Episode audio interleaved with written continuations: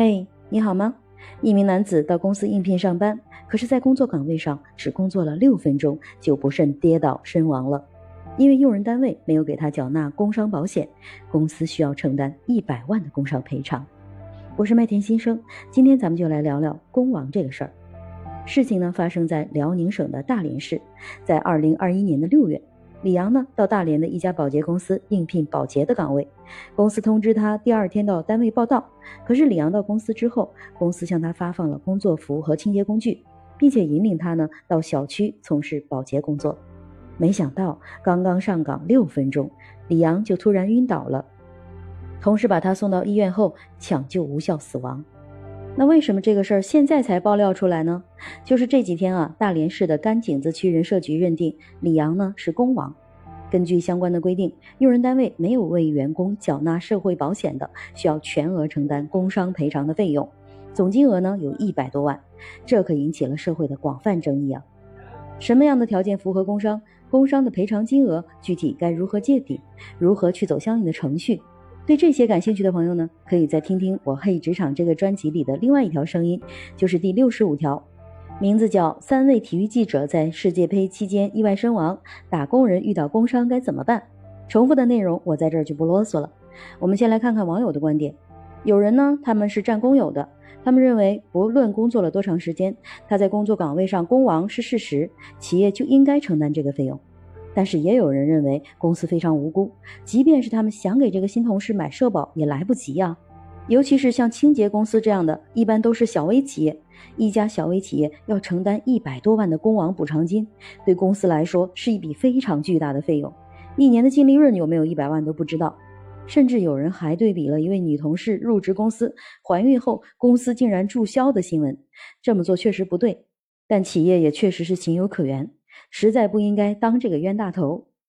这是两种不同的网友呢，他们不同的声音。我在网上呢也没有找到这家公司历年以来为员工购买社保的调查，不太了解是公司主观故意不为所有的员工买社保，还是因为这个李阳的入职时间太短，没来得及为员工购买社保。个人认为呢，这二者的行为对应的责任也应该是不同的。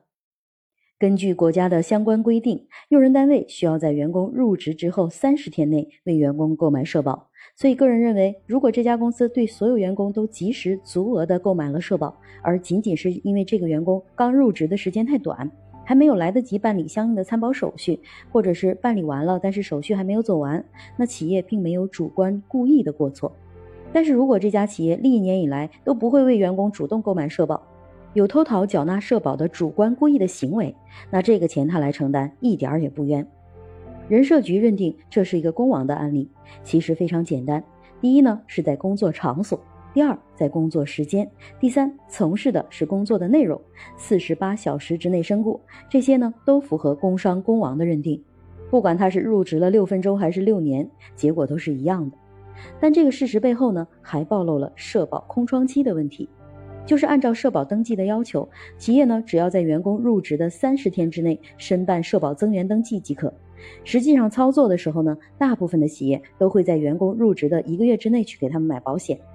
所以员工入职和实际购买社保之间确实普遍存在着一个月的空窗期。但是万一在这个期间发生了工伤、工亡，这个尺度具体如何去界定？就比如说今天我们聊到的李阳的案例就是这样的典型。当然了，这样的纠纷双方可能已经不是劳动者和企业之间，而是企业和社保相关部门之间的争议。如果这家保洁公司想要去起诉，让社保基金来承担这个费用，可以参考下面的类似两起案子。第一个案子呢，发生在二零一七年，是南京市铁路运输法院审理的一起案件。员工入职九天之后发生工伤，认定为工伤，属于十级伤残。用人单位呢，在法定期限之内，工伤发生之后半个月，为李某办理了各项的参保手续，然后呢，申请伤残补助金，遭到社保中心的拒付，因此呢，李某就将社保中心呢告上了法庭。法院认为，李某于二零一五年的四月二十日入职公司，公司呢于二零一五年的五月十三日为其办理参保手续，办理时间在三十日之内，符合相关规定，属于在合理的正常办理期限之内。裁定社保中心履行支付义务。另外一个案件呢，来自于二零二零年北京市第一中级人民法院裁定的一个案例：员工入职五天工亡，企业呢在员工入职当天购买了社保的增员申请，但是工亡发生时尚未核准。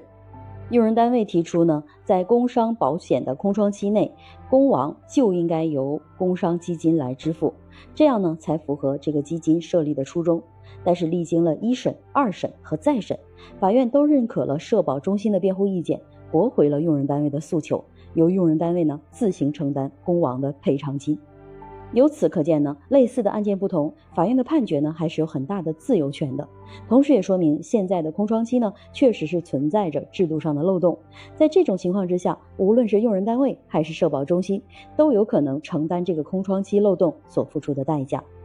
所以，对于大连的这家保洁公司，他们到底会不会跟社保中心打官司？法院又如何会裁定呢？我们敬请期待。对工伤赔偿这件事儿，你怎么看？你觉得这钱该谁出？评论区等你的留言哦！我是麦田新生，关注我，收听更多的成长话题吧。